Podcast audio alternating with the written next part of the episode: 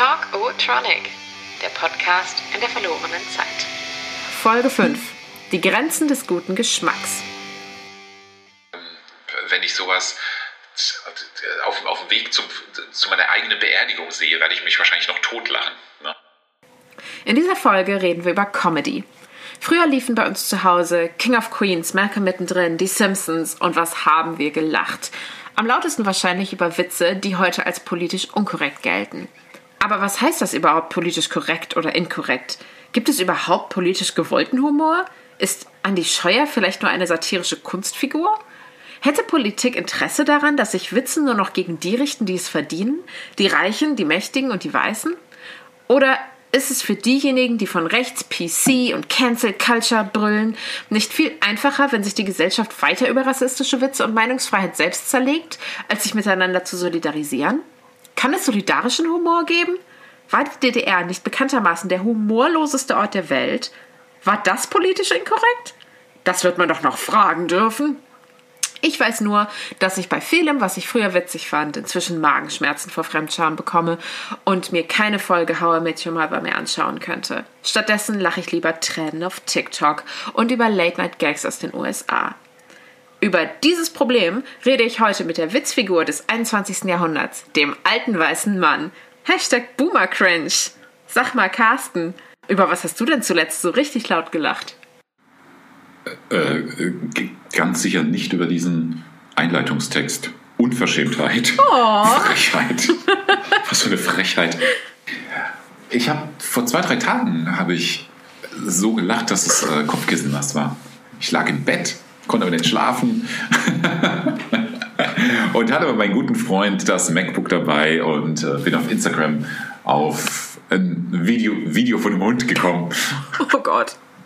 Ja, und da ging es darum, dass eine, eine Frau hat sich scheinbar einen neuen Teppich gekauft und da lag ihr Hund lag auf dem Teppich und suhlte sich in dem neuen Teppich und die Frau war total entsetzt darüber, dass der Hund sich suhlt und sie pflaumt ihn zweimal an. Das war so ein schwarzer, dicklicher Labrador und ergriffen von der Schimpferei erhebt sich dieser Hund, stützt sich auf seine Vorderbeine und guckt wirklich treu doof in die Kamera, um sich dann anschließend hinzusetzen um dann mit seinem Hintern über den neu gekauften Teppich zu rutschen. Und ey, ich habe ich hab geschrien vor Lachen. Und das war halt auch der Blick des Hundes. Du musst dir vorstellen, der guckt dann halt von unten so schräg hoch in die Kamera mit diesem oh ganz typischen Hundeblick, wenn sie sich irgendwie ertappt fühlen. Aber ich habe ich hab wirklich, ich habe geweint vor Lachen. Oh Gott.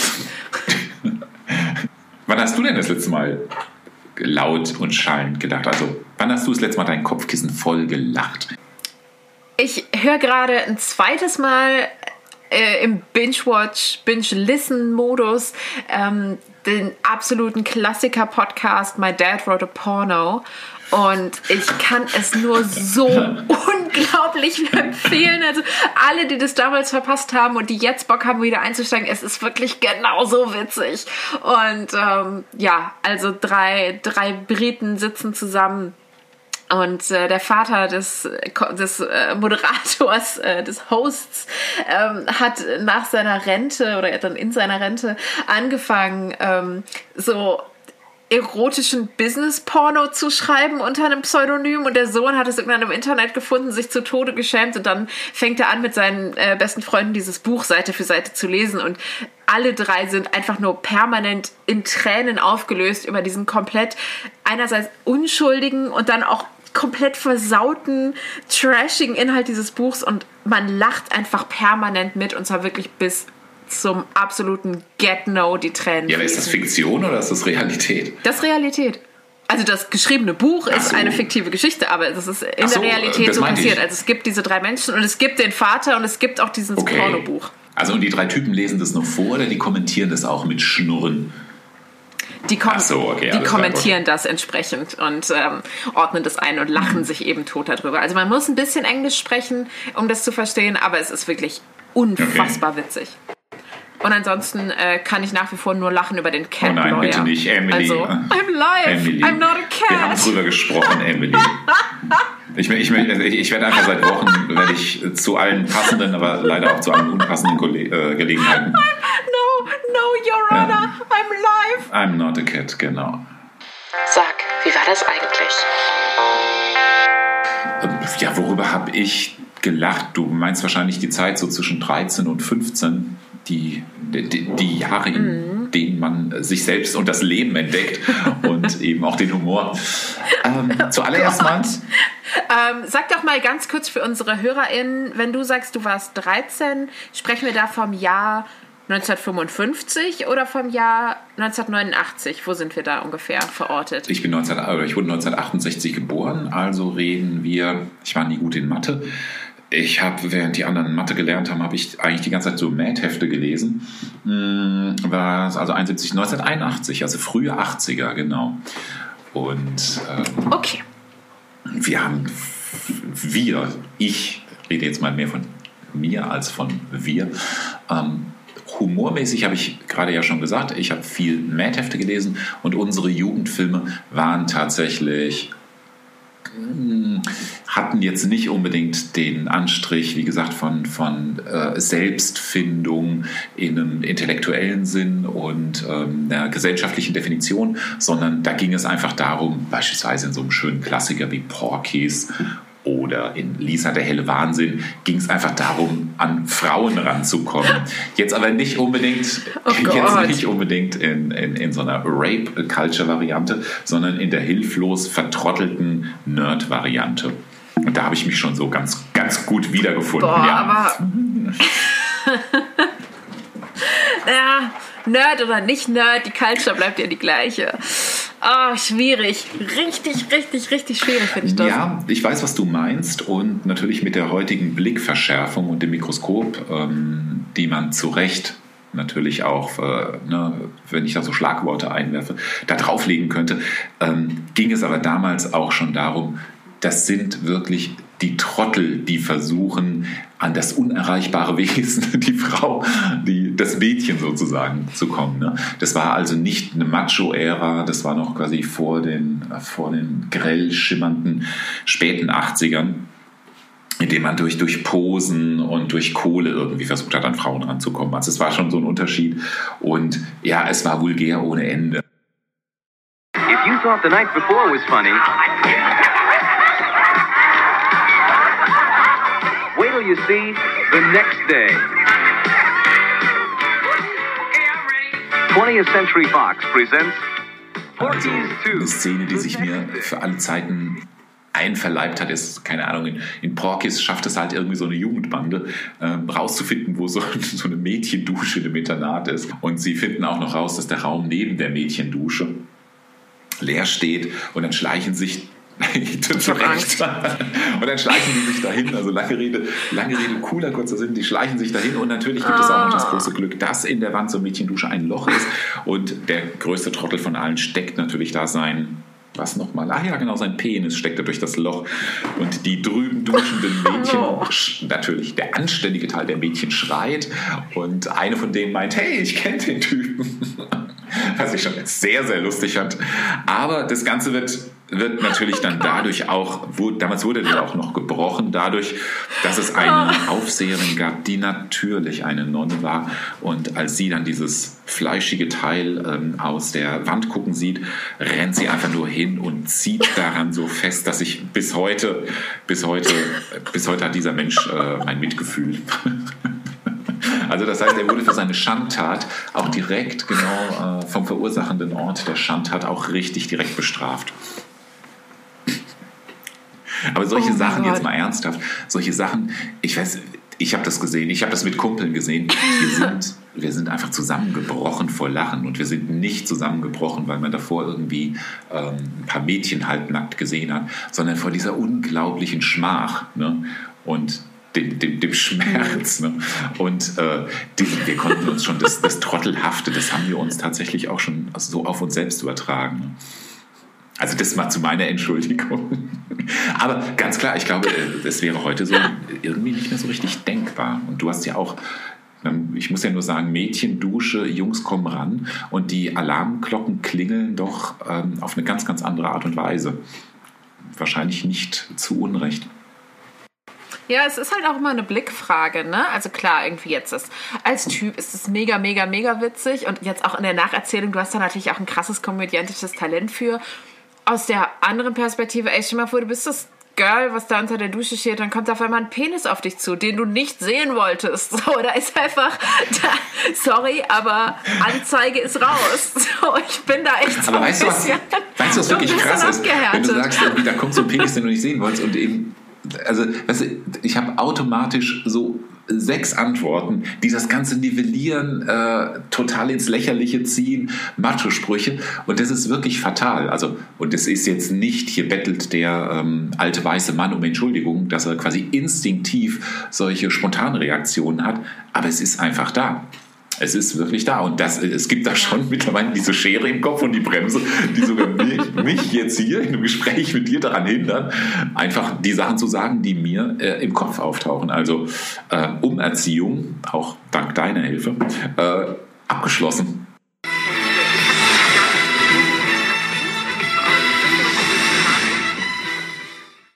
Aber du hast ja gerade ein gutes Stichwort gesagt. Sag mal, Mad-Hefte. Ich habe so ganz gruselige Cartoons irgendwie vor Augen. Ist das sowas Um wie die Gottes Willen, Titanic? Emily, um Gottes Willen. Gar nicht. Also das amerikanische Mad, auf ähm, dem äh, das deutsche Mad basierte. Das deutsche Heft war also eine Lizenzausgabe für die Amis, für die Amerikanerinnen und Amerikaner. Ähm, das hatte seine Wurzeln einfach in der Comic-Kultur. Ne? Also das heißt auch die Mad war ein komplett gezeichnetes Magazin, da gab es so gut wie gar keine Fotos drin, also weder auf dem Cover noch innen. Ähm, Mad hatte keine Werbung, hatte also sich selbst ein Werbeverbot auferlegt und ähm, hatte mit dem tagesaktuellen äh, Pointenreisen von sowas wie äh, der Titanic ähm, allein deswegen nichts zu tun, weil Mad wurde, ich glaube auch in Amerika, ähm, zwei bis drei Monate im Voraus produziert. Und äh, dadurch hat man sich in der Regel ausschließlich auf sowas wie äh, Filmparodien oder Kulturparodien, Popstars, Sängerinnen, Sänger, äh, die wurden durchweg durchveralbert. Politiker und Politiker auch, aber eher so die ganz harten Figuren, sowas wie Richard Nixon, Ronald Reagan, ähm, solche Figuren. Aber dann nicht tagesaktuell. Okay, und jetzt müssen wir aber Full Disclosure für unsere HörerInnen auch mal ganz kurz sagen, du hast auch krass vom Mad Magazin Kohle abgestaubt, stimmt das? Nicht ganz, liebe Emily, aber tatsächlich habe ich meine, mein erstes selbstverdientes Geld war tatsächlich zusammengeschriebenes Geld, weil ich mit 14, 15 angefangen habe, fürs äh, Mad-Heft zu schreiben. Allerdings natürlich jetzt nicht auf eine coole, äh, coole Weise, dass ich äh, ähm, da was gelesen habe, also dass, dass, dass, dass ich mir da groß was neu ausgedacht habe, sondern ich hatte einfach drei Jahre Leseerfahrung, Mad-Heft im Kopf und konnte dadurch irgendwie die Geschichten geil rekapitulieren. Also ich konnte einfach diese Punchlines und diese Pointen ähm, en masse liefern. Also ich habe einfach immer das variiert, was ich halt so im Kopf hatte. Und ja, äh, ich glaube, ich habe es dir schon einmal oder so erzählt. Ähm, also es war es ist wirklich ein ganz zentraler Moment in meinem Leben, dass ich äh, den Umschlag, wir haben damals in Niedernberg gewohnt, deine Großmutter und ich. Und äh, sie kam dann irgendwie hoch und meinte, äh, was hast denn du da für einen Brief bekommen? Und dann war da eben der Mad-Aufkleber drauf und irgendwo stand auch noch Herbert Feuerstein drauf und ich machte das Ding auf. Und es waren nur ein paar Zeilen, dass ihnen meine Geschichte total gut gefallen hat, dass ich schon im nächsten Heft drin sei, also im nächsten zu planenden Heft. Und ähm, dass man das Seitenhonorar von 150 Mark äh, um 50 Mark angehoben hat.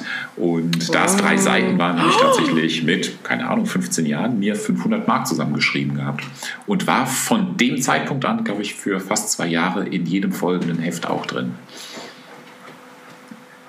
Krass, krass, krass. Das Private ist politisch. Oder umgekehrt? Ich finde, das, was du ja auch gerade schon angesprochen hast, sei es jetzt hier die, die Low-Keys betreffen oder wie auch immer es heißt, ähm, und was ich ja auch im Intro gesagt habe, ne, was ist denn wirklich noch witzig heute? Und kann man sich das aussuchen, worüber man lacht? Äh, ja, klar kannst du das aussuchen, worüber du lachst. Du kannst ja entweder eine Karte für Dieter Wirklich? Nuhr kaufen oder du gehst halt ähm, zu einem, zu einem Stand-up-Comedy. Zum Beispiel, ähm, wir haben ja in unserer äh, gemeinsamen Zeit wahnsinnig viel King of Queens geguckt. Aber es, von all den großartigen, unglaublichen Szenen in King of Queens ist die mir immer noch liebste Szene. Ähm, und zwar, äh, Carrie arbeitet ja drüben äh, in Manhattan im Chrysler Building und sie hat ja diesen unangenehmen Chef.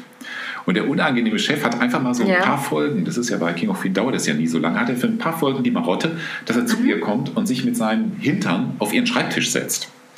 Und Carrie geht dann irgendwann Ja. her und das finde ich dann eben so, das ist dann so unglaublich großartig an der amerikanischen Comedy. Die kauft sich dann so, ein, ähm, so, so eine Statuette des Empire State Buildings. Sie arbeitet im Chrysler Building und das Empire State Building, das heißt, hat aber aufgrund dessen, dass es diese Antenne hat, hat es so eine deutliche Spitze und stellt dieses, ja vielleicht handhohe Teil genau an die Stelle, an der Typ sich immer hinsetzen möchte. Und er sieht es und schiebt es dann weg, aber ich weiß nicht, das ist eine der ganz maßgeblichen Szenen. Also bei der Vorstellung, der Chef setzt sich in eine Statuette des Empire State Buildings. Ich bin, also ich wirklich, ich muss mich gerade konzentrieren, um weitersprechen zu können. Ja, ich sehe das schon. Wir sind hier bei Zoom zusammen. Ey, rest in peace, Arthur Spooner. Und dann so eine Schwachsinnsszene bleibt hier in Erinnerung.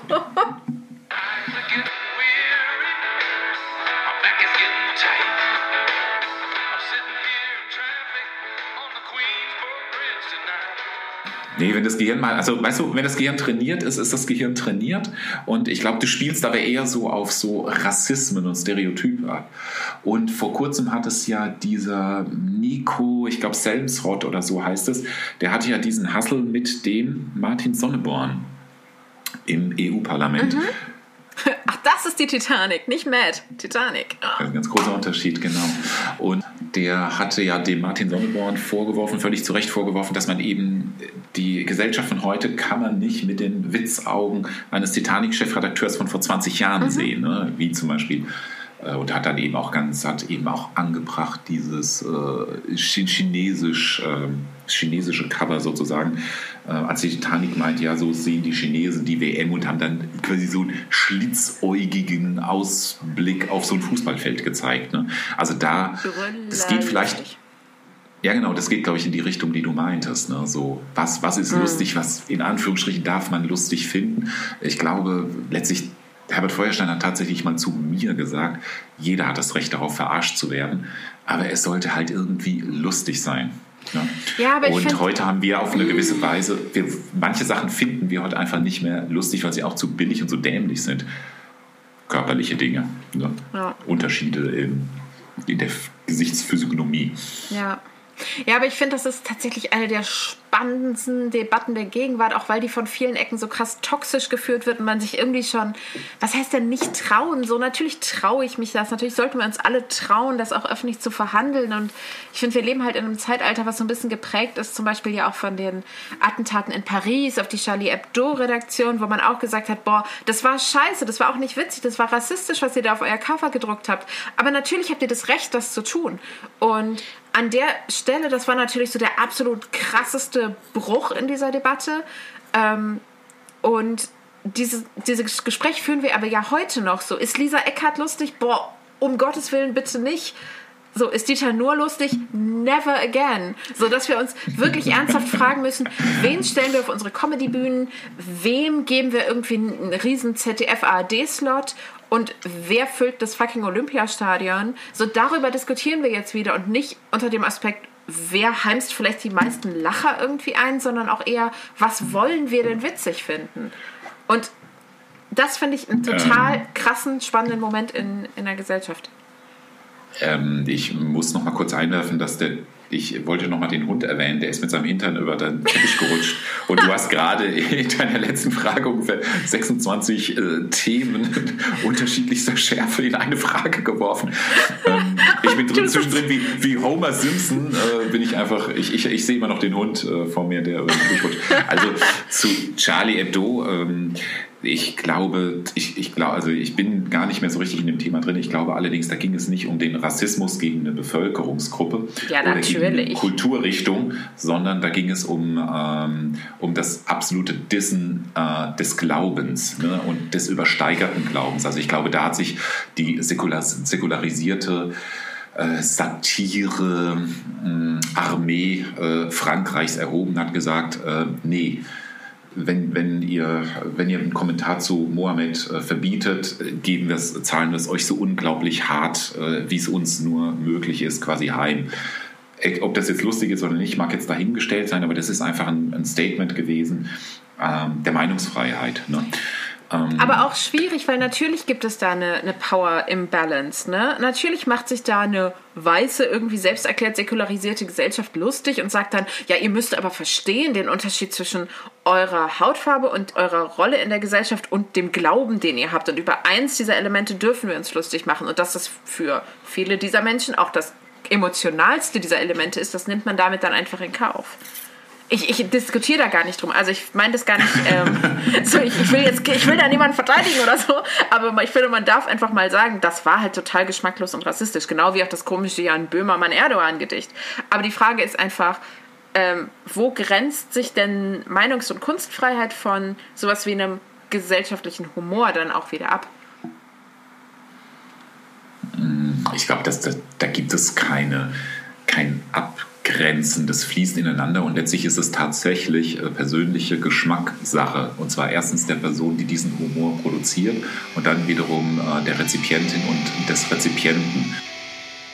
Mit äh, Dieter Nuhr und Lisa Eckert. Zu Lisa Eckert kann ich nur verteidigend immer sagen, ähm, dass die bis vor ihren, ihren Ausfällen, vor keine Ahnung, einem Jahr, anderthalb Jahren, war das einfach eine ganz großartige Wortkünstlerin und ich habe die äh, wirklich massiv verehrt und äh, finde es jetzt sehr schade, dass sie sich da ähm, so manifestiert hat in so einer anti-linken Position und diese, diese Dauerprovokation zu jetzt zu ihrem ähm, Humorthema gemacht hat. Ähm, die verschenkt sich gerade, aber vielleicht kommt sie ja in zwei, drei Jahren zurück. Und auch bei Dieter Nuhr muss ich sagen, äh, nee, also so Dieter Nuhr muss ich glaube ich gar nicht dienen. Das ist aber schon immer ein Vollidiot gewesen. Und ähm, ja, so ein, so ein 50-Jähriger, der sich da äh, Greta Thunberg vornimmt und viele, viele andere Sachen. Äh, eine ganz traurige Gestalt. Aber ich finde das, was du gerade gesagt hast, Humor ist ja was Privates und auch was Persönliches und ne, man, es sind ja ähm, quasi private Momente des Glücks, über was man lacht und was nicht. Klar, hast du vollkommen recht, wenn es jetzt um so eine individuelle Ebene geht, aber gesellschaftlich ist es doch total relevant, wem man eine Bühne bietet. Und darauf wollte ich eben in meinem von dir so labradorisierten äh, Monolog so ein bisschen hinaus. So, wen stellt man ganz, ganz, ganz nach vorne? Und ne, wenn auch alle Fernsehmacher und Filmproduzenten und alle anderen nicht gegenderten Menschen dieser Welt ähm, dann eben nur ihre Harald Schmittigen Helden nach vorne pushen und dadurch natürlich das, das Bild und den Unconscious Bias dann auch äh, verschärfen, dass man sagt, also Frauen sind nicht lustig, BPOC sind schon mal gerade gar nicht lustig, ähm, und ein Mensch mit einem Kopftuch kann auch eigentlich keinen guten Witz machen. Sowas verschärft sich natürlich, je mehr weiße, olle Dudes ihr nach vorne in die erste Reihe schiebt. Und deswegen finde ich, ist es schon eine gesellschaftliche Aufgabe, das aufzubrechen die Gesellschaft wandelt sich und ähm, ich kann mich daran erinnern, dass äh, Helmut Schmidt, der große Abgott äh, deines Großvaters, meines Vaters mal, den finde ich sehr wahren, je älter ich werde, umso wahrer finde ich diesen Satz, gesagt hat, aber ich finde ihn wahr, ich finde ihn nicht gut. Äh, ich finde es nicht gut, dass es so ist, aber Helmut Schmidt hat mal gesagt, die äh, Betriebsgeschwindigkeit, das Schneckentempo ist die Betriebsgeschwindigkeit der Demokratie. Das heißt, auch in sowas wie in diesen Anstalten, ZDF, ARD, da dauert es wahrscheinlich einfach äh, nochmals ein bisschen. Äh, ein bisschen mehr Zeit, Wochen, Monate, Jahre, bis da mal ein Umdenken stattfindet. Aber ansonsten finde ich die Richtung, die du andeutest, eher gefährlich, besser gesagt nicht praktikabel, besser gesagt, ich kann mir das schlecht vorstellen. Was willst du haben, Emily? Willst du irgendwie ein ein, ein, ein Viererrad haben, ein 40er-Rad haben, der darüber entscheidet, jawohl, also ihr Humor ist sozusagen, ähm, der ist äh, zynisch und provokativ, aber er äh, kommt aus jener kulturellen Richtung, deswegen gestatten wir das. Dieter Nuhr dagegen äh, ist ein 50-jähriger äh, Weißer mit wirklich einem saudummen Humor. Nee, sie dürfen also öffentlich-rechtlich nicht mehr auftreten. Also die Gesinnung dahinter, die finde ich tatsächlich äh, ganz, ganz schwierig und komplett in der Demokratie nicht verankerbar. Ey, aber Also wenn das nicht quasi von sich heraus in den Köpfen der Entscheiderinnen und Entscheider passiert. Andererseits, natürlich hast du recht und auch die Praktikabilität irgendwie da meiner, meiner Utopie äh, total in Frage zu stellen. Ich finde aber, wir sollten uns irgendwie darauf einigen, dass sich Humor halt immer gegen die Mächtigeren richten muss. So, wenn man öffentlich Satire und Witze macht, dann ist es nicht geil, sich über transsexuelle Menschen lustig zu machen. Ist es einfach nicht, weil das sind Ja, sowieso die, das sind sowieso die Menschen, die es am härtesten haben. Mach dich, mach dich über fucking Milliardärsfamilien lustig. So, die haben es verdient, die brauchen das so. Richte, richte den Fokus nach oben und nicht nach unten. Mach dich selber klein, um dann Ja, nach oben zu treten. Das, das ist mir tatsächlich viel zu moralisch. Ähm, Also auch Dave Chappelle erwähnt wirklich in jeder Show oft, der macht auch seine Witze über Transsexuelle etc. etc. Und nochmals, ich, das hat sich mir schon auch, auch gut eingeprägt, als Harald Schmidt sagte, jeder hat das Recht darauf, darüber verarscht zu werden. Was machst du zum Beispiel mit einem Transsexuellen oder mit einer Rollstuhlfahrerin, die einfach sagt, ja scheiße, ich sitze im Rollstuhl, aber bitte macht ein paar fucking Rollstuhlwitze. Du gehst dann her und sagst, nee, nee, du bist die Schwächste in der Gesellschaft, wir können über dich keine Witze machen. Also da hat auch wirklich, wie gesagt, mit mit Herbert Feuerstein im Himmel gesprochen. Das finde ich, das ist keine Trennmarke. Stärke, Schwäche. Es kommt ein bisschen drauf an, nur welche Position du selbst auf der Bühne einnimmst. Nämlich erhebe ich mich über jemanden, erhebe ich mich über die Rollstuhlfahrerin, erhebe ich mich über den Transsexuellen oder stelle ich mich, und das ist ja die große, große Kunst von vielen, vielen Amerikanerinnen und Amerikanern. Die machen über alles ihre Witze, über jeden, über jeden noch so gehandicapten Menschen. Aber sie machen diesen Witz als Wurst, als Verlierer, als Versagerin, als, ähm, als jemand, also sie beobachten sich selbst und erkennen an sich Schwächen in der Wahrnehmung etc. Die ziehen sich, die ziehen in ihrer Art mehr sich durch den Kakao als die Leute, über die sie äh, urteilen. Genau. Ja, also ich weiß auch, was du meinst und natürlich kenne ich auch diesen self-deprecating American Humor und das macht natürlich auch total Spaß beim Gucken und da ist dann auch die Power Dynamic einfach eine komplett andere, als wenn du so diese Harald Schmittigen Spacken dir anguckst und Gleichzeitig frage ich mich schon, ob das jetzt bei einem reflektierten Zuschauer, wie du das jetzt inzwischen irgendwie bist, ähm, so ankommt. Aber bei vielen anderen kommt es eben nicht so an. Und ich weiß auch, dass du mir öfter mal gesagt hast, was für ein krasses Vorbild auch im negativen Sinne Harald Schmidt zum Beispiel für dich war. Und dass du, dass, dass du dich auch extrem über andere Menschen erhoben hast in deinem Humor. Übrigens auch, wenn wir über Power Dynamic reden, auch mir gegenüber. So ich als, als 28-Jährige kann ich das alles total witzig finden, aber als Fünfjährige, die von einem 28-Jährigen ausgelacht wird, war das ein bisschen was anderes. Ganz klar, ähm, dieser Nihilismus, dieser Sarkasmus, der hat sich schon in, also der hatte sich schon äh, medial äh, zu mir äh, durchgefressen und hatte mich auch so ein paar Jahre meines Lebens echt regiert. Und ich hatte einfach nicht unbedingt jetzt sagen wir das intellektuelle Vermögen, da eben auch mal so ein bisschen zu filtern zwischen ähm, was im Fernsehen stattfindet, ähm, was den Zynismus, den Harald Schmidt quasi seiner kompletten Umwelt gegenüberbringt. Das ist einfach eine mediale Veranstaltung, sondern ich habe so diese, diese Art von Zynismus, Nihilismus und Kälte natürlich schon auch so als eine Art von Coolness interpretiert und auch übernommen. Ich meine, ich war jetzt nicht 100 Prozent des Tages zu allen Menschen, Familienmitgliedern, Freundinnen und Freunden ähm, abwertend, boshaft und gemein. Aber ich weiß, dass das ein, ein, wichtiger Teil an mir war. Also auch immer auch eine Grenzüberschreitung in dem, was man Leuten sagt, ähm, wie man auf ganz normale Bedürfnisse wie Traurigkeit, Hilflosigkeit oder so reagiert. Ne?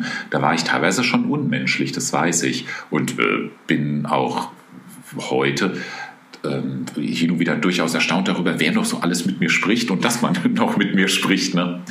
Ähm, ich habe jetzt, ja, ich bin jetzt 52, lass es vielleicht mal sechs, sieben, acht Jahre her sein.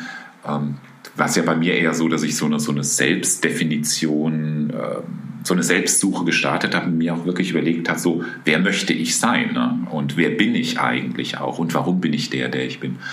Und ähm, das hat dann vieles in mir geändert, natürlich ähm, mit auch dem Wissen, dass ich damals schon, schon ganz, ganz furchtbar sein konnte, teilweise. Ja. Also quasi in, so, so, so, so ein, ein, ein, kalter Mensch, ne? der ich eigentlich nicht war, sondern es war halt so meine Art, ähm, auch meine eigene verkorkste Jugend, mein, mein teilweise katastrophales Aufwachsen, ähm, vielleicht gar nicht richtig zu verarbeiten, umzusetzen und äh, quasi durch doppeltes Liebeschenken an alle Menschen wieder so gut zu machen. Ne? Sondern das war einfach diese, diese, diese berühmte Mauer, die man dann um sich herum baut und die Welt einfach auch als einen unwirtlichen Ort sieht und die auch unwirtlich dann kommentiert. Ne? Ja. Ja, Aber krass. irgendwann Ich- bin ich dann ein bisschen auf die Bremse getreten. Ja. Für mich persönlich ein bisschen zu spät, aber ich finde es krass. Also ich finde es eine krasse Selbsterkenntnis und ich finde, das ist halt so, vielleicht jetzt ab vom Thema und andererseits ist es aber auch so die Dark Side of Comedy. So, ich finde, da kann man auch drüber sprechen, wer, wer sind denn die, die witzigsten Menschen, die man so kennt. Und ich hätte immer gesagt, dass du gleichzeitig der witzigste, aber auch so der härteste Mensch bist, den ich kenne. Also, ich glaube, niemand hat mich gleichzeitig mehr zum Lachen und oder zum Weinen gebracht. Ja, ja, schlimm, schlimm, schlimm.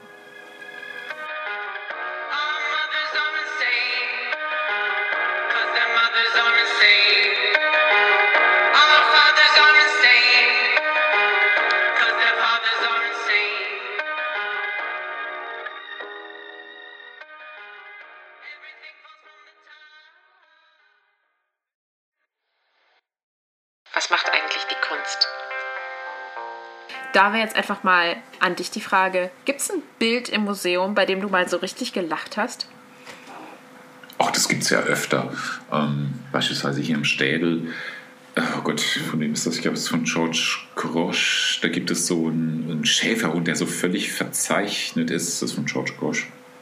Hm, Genau. Aber bei äh, Kunst ist es ja zum Beispiel so wie Malevichs. Ähm, höhere Wesen befahlen mir, in die rechte obere Ecke des Bildes ein schwarzes Dreieck zu malen.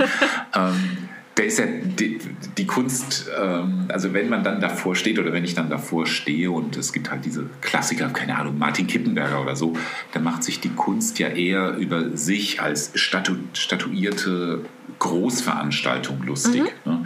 Da ähm, äh, sägt man eher auf, an, an dem Altar, auf dem man selbst steht. Ne? Aber dass ich jetzt, also Kunst, Malerei, ähm, Performance, Skulpturen sind ja eigentlich nicht dazu da, um jetzt wie so ein Bildwitz äh, so Pointen, Pointen zu liefern, ne? sondern wenn man lacht, lacht man eben auch da wieder über die äh, Selbstentweihräucherung. Oder, oder gehst du ins Museum und zum Lachen? Ich war mal, ich war mal mit jemandem, ich war mit jemandem zusammen und wir äh, fanden es irgendwie kulturell wichtig, ins Museum zu gehen und ähm, haben dann immer das Spiel gespielt, welches Gemälde würden wir klauen und wenn ja, wie? Also wir haben uns immer ein Bild ausgesucht und dann überlegt, was das Museum wohl für Security-Maßnahmen hat und äh, wo wir es dann zu Hause aufhängen würden. Und das hat zu sehr lustigen Szenen geführt, weil mindestens einmal eine ältere Dame im Volkwang-Museum zu mir kam und sagte, Sie wissen, dass Sie hier nicht das klauen dürfen. Also das sind meine, meine komödiantischen Momente im Museum gewesen. Aber herzlich gelacht habe ich zuletzt ähm, tatsächlich einmal ähm, hier im von der Museum in Wuppertal über ähm, äh, Geburtstag des Malers von Otto Dix, weil das so eine total Äh, geile... Otto Dix. Was? Davon ist der Schäferhund, Entschuldigung. Der ist nicht von George Grosch. Oh. Der ist von Otto Dix. Oh, come stimmt. on. Von Otto Dix, ja, ja. Oh. Nachmacher. Gut, gut, dass ich dich Alter. habe. Nee, Nee, ähm, Nein, aber das ist ja total nur ein, geil. einer der Also vielen total- Benefits, die äh, klu- kluge Töchter haben. Genau. Das war der Grund, warum ich dich, warum, warum, du dann äh, quasi äh, studiert hast und ähm, ich es kaum durch die Hauptschule geschafft habe. nee, also Otto Oh Nee, Dix, aber genau, Otto, Dix, Dix. äh, ja geil, geiler Zufall, weil ich habe wirklich, äh, ich habe so, so, so äh, gelacht vor diesem Bild, weil das so ein geiles, verrohtes, auf links gedrehtes Dandytum irgendwie darstellt. Also es ist so eine von sich selbst total begeisterte, aber auch so komplett eingenommene Oberschicht und die schon gar keinen Blick mehr hat für die Horror, die vor der, vor der, vom Fenster stattfinden. Und ähm, ja, ich fand's, ich fand's total düster, böse, witzig und grell gezeichnet. Big, big love. Ich erinnere nochmals an den Hund, der mit seinem Hintern über den Teppich kriecht. Während ich sehe jetzt irgendwie meine Emily im Museum stehen und sagt, sieh nur, das ist eine, äh, eine, eine abgewandte Gesellschaft, das ist Dandytum, da mache ich einen grünen Haken dahinter. Und hm, vielleicht ist es auch ein bisschen ähm, gesellschaftsfeindlich, der Oberschichtenfeindlich, noch ein Haken und äh, zwei grüne Haken heißt einmal laut lachen. Ey, ja, witzig. genau das ist meine Utopie von Kunst. Immer erstmal eine Checkliste ausfüllen. Nee, ich glaube, ich bin das andersrum angegangen, weil es halt nicht so oft passiert, dass ich über Bilder lache. Ne? Also meistens bin ich im Museum und wie immer guckt man sich die ersten drei voll intensiv an und die nächsten drei dann nur noch so halb intensiv und durch den Rest latscht man irgendwie so passiv durch. Ähm, Aber das war ein. Bild, an dem ich tatsächlich stehen geblieben bin und aus mir selbst tief meiner inneren Seele gelacht habe. Und erst durch diese krasse Reaktion habe ich dann versucht, mir zu erklären, warum gefällt mir dieses Bild so gut und was daran ist für mich lustig. So, so, so, so schräg, weil ich mag tatsächlich an diesem Otto, Bix, äh, Otto Dix äh, Schäferhundbild, also Hunde, ähm, mag ich einfach diese total verformte Schnauze. Der hatte, es ist eher ein Schnabel als eine, eine Hundeschnauze, so ein richtiger Höllenhund. Also weißt du, das, das zeigt wieder so eine ganz andere Intellektualität und eine ganz andere Zugangsform, einen ganz anderen Zugang auch ähm, zur Ermittlung von Inhalten. Ja, ich compartmentalise einfach all meine Gefühle, bis ich sie irgendwann mal in so einer Psychoanalyse wieder rauskramen kann.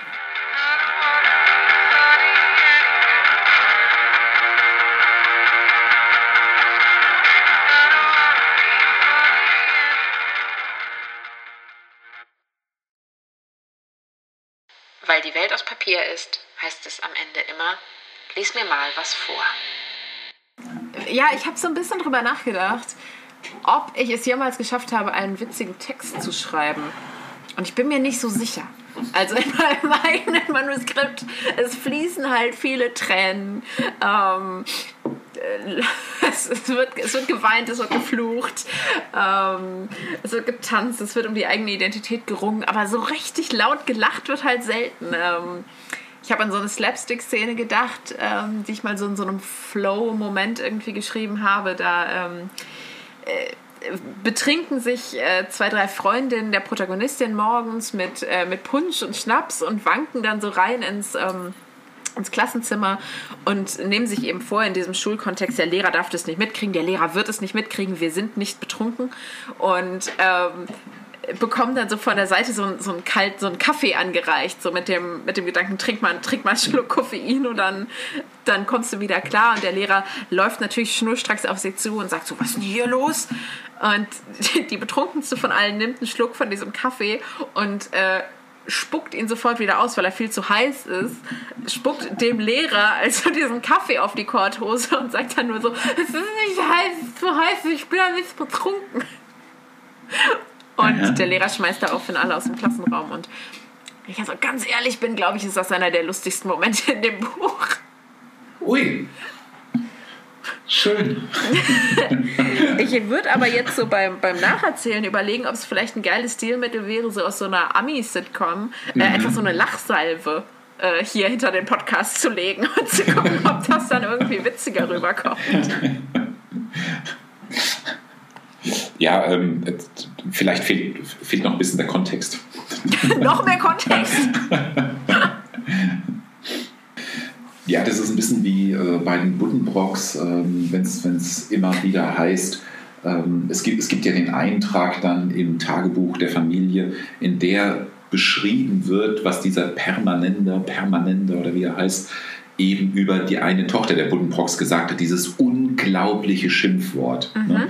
Das wird des Öfteren, also das war ja damals auch, als es dann in den, in den Buddenbrocks erschien, muss man schon, haben wohl schon viele Leute gesagt, dass so ein schmutziges Wort in einem Roman vorkommt. Unglaublich. Ne? Und wenn man den, die Buddenbrocks durchliest, dann kommt man plötzlich zu dem Wort und denkt sich, der, in dem Kontext ist es dann tatsächlich nahezu erschütternd. Aber wenn man das Wort kennt, nämlich Sauluder, wo, wo, ist bitte, wo ist denn jetzt bitte hier, irgendwie, wo haben wir hier ein Problem? ne? Du, ich höre seit circa 80 Sekunden gar nicht mehr zu, weil du mein Buch jetzt zum wiederholten Mal mit Thomas Mann und den Buddenbrooks verglichen hast und ich unter dieser Erwartungshaltung mit diesem Lob jetzt so innerlich erstmal zusammenbrechen muss.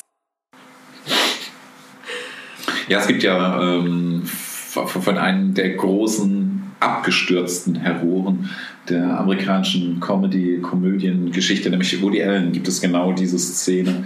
Ich habe direkt Ähm. wieder so eine Alarmglocke in meinem Kopf. Im Stadtneurotiker äh, besucht Woody einen ehemaligen Produzentenkumpel von sich, der nach Los Angeles ge gezogen ist, genau, um dort äh, Sitcoms zu produzieren. Und äh, er ist wiederum zuständig dafür, richtig satte Lacher über die Pointen zu legen. Und Woody sagt, äh, das ist ein totales Verbrechen, das sind keine Pointen, das ist nicht lustig. Worauf der Typ zu ihm sagt, ja, ja, genau, deswegen spielen wir die Lacher ein. Also der Mensch ist halt tatsächlich ein Herdentier. ähm, kriegt er halt irgendwie Lacher geboten. Also lach, lachen drei Leute, lachen die anderen 300 im Saal auch. Ähm, genau, setzen sich dummerweise drei in Stahlhelm auf und wandern Richtung Grenze. Machen sie anderen 500 auch. Also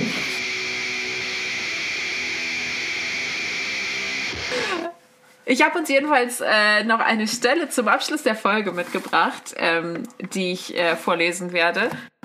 Und deswegen meine Frage: Kennst du die gute Franziska Gräfin zu Reventlow? noch nicht, Emily, noch nicht. Franziska Gräfin zu Reventlow war eine äh, Zeitgenössin von Robert Musil, hat in der Berliner und Münchner Literaturszene so eine äh, Shampoos-getränkte Leichtigkeit und Bösartigkeit reingebracht, die ihresgleichen sucht. Leider ist sie so ein bisschen in den darauf folgenden Kriegswirren äh, verschwunden. Aber das finde ich ihr gegenüber sehr unfair und deswegen äh, widme ich ihr jetzt heute diese Comedy-Folge mit einem Auszug aus dem wunderbaren Briefroman von Paul zu Pedro, Amoresken. Ich hab's ja gleich gewusst, oh Freund meiner Seele, als ihr Brief kam. Gleich gewusst, dass sie ihr Steckenpferd, man könnte es allmählich wohl eher als Streitross bezeichnen, wieder gehörig tummeln würden. Kann man sie denn immer noch nicht davon kurieren? Sind weder einmal alle Teegespräche und alle Demonstrationen am lebenden Objekt umsonst gewesen? Ich fürchte, ja, sie werden stets von neuem beklagen, dass gerade die Frauen, die man am meisten schätzt, so furchtbar wahllos sind. Nun, wenigstens haben sie mir ja manchmal nachfühlen können, aber für Paul hatten sie kein Verständnis. Gar keins. Sie fanden es nicht recht der Mühe wert, dass ich seinetwegen hierher fuhr und dass sie ihr eigenes Reiseprogramm umstürzen und wir beide 14 Tage im Regen herumlaufen mussten. Es tut mir leid, aber ich muss bei dem Gedanken so lachen, dass meine Teenachbarn mich eben ganz erstaunt ansehen. Ja, Paul. Äh, Paul war in diesem Fall nur ein Sammelname. Er hieß gar nicht Paul, er war es nur. Es gibt eine bestimmte Art von Erlebnis, das ich Paul nenne, aus dankbarer Erinnerung an seinen ersten Vertreter. Ich meinte auch, ich hätte Ihnen das schon mal erklärt, aber Sie haben es anscheinend nicht ganz begriffen. Paul ist eine Begebenheit, die von Zeit zu Zeit immer wiederkehrt. Nicht etwa, weil sie besonders tiefen Eindruck gemacht hätte. Im Gegenteil, Paul ist immer etwas Lustiges, Belangloses, ohne Bedenken und ohne Konsequenzen. Wie süß. Das war jetzt äh, in, einer, ja, in unserer kleinen Podcast-Folge, ähm, in der es um, ich weiß nicht, was wir jetzt alles für Schlagworte hatten, Cancel Culture und Harald Schmidt etc., war das irgendwie tatsächlich so eine ganz andere Art von heiterem, leichten Humor, so beinahe schon so Loriot, Loriot-esk, ne? damit unbedingt Loriot eben auch erwähnt wurde. Und ja, wie so oft, wenn ich mir denke, was jetzt alles nicht erwähnt wurde, Muppet Show oder Middleditch und Schwartz etc. etc. Also fand ich das gerade tatsächlich einen ganz, ganz hübschen, sanften Ausstieg aus der Folge. Also danke fürs Vorlegen und äh, Vorlesen und danke fürs äh, Finden dieser heiteren Stelle, liebe Ja, Emily. total gerne. Dafür äh, studiert man ja 80 Jahre lang Germanistik. Ähm, und wie immer, wenn uns nachträglich noch was total Witziges einfällt, äh, packe ich euch das in die Show Notes zusammen mit 100 witzigen TikTok-Videos. Und vielleicht lege ich auch noch mal kurz den Cat Lawyer dazu, falls es jemand noch nicht gesehen hat. I'm not a cat. I'm live. Ich sag schon mal Tschüss. Ciao. Bis zum nächsten Mal bei Talk Otronic. Ist sie weg? Ich glaube, sie ist weg. Ich habe kein Wort von diesem Gräfin irgendwas äh, Text verstanden und ähm, konnte, mich, konnte mich nur retten, indem ich irgendwie die Stelle lobte.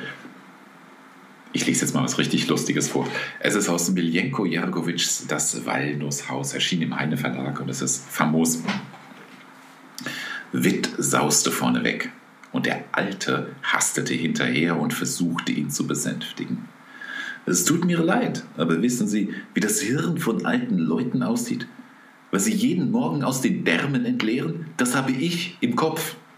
In der Nekotinsker Grainja, da machen sie es richtig. Da ist es Brauch, die Alten in den Wald zu bringen, ihnen ein Brot auf den Kopf zu legen und Ratazong mit der Axt eins überzubraten. Wenn die Alten dabei draufgehen, muss es am Brot gelegen haben.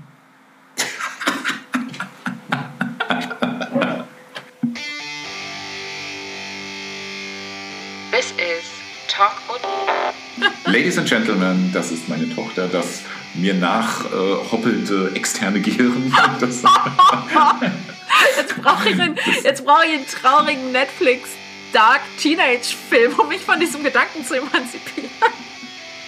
This is Talk und Steht, applaudiert, ist auf den Stuhl gesprungen und ist rumgehüpft. Alerta, Genau. Alerta. Äh, okay, Also ä- geil. ähnlich wie, ähnlich wie du, äh, genau, jawohl. Die Parameter sind gegeben. Be Begeisterung, Begeisterung starten. Genau.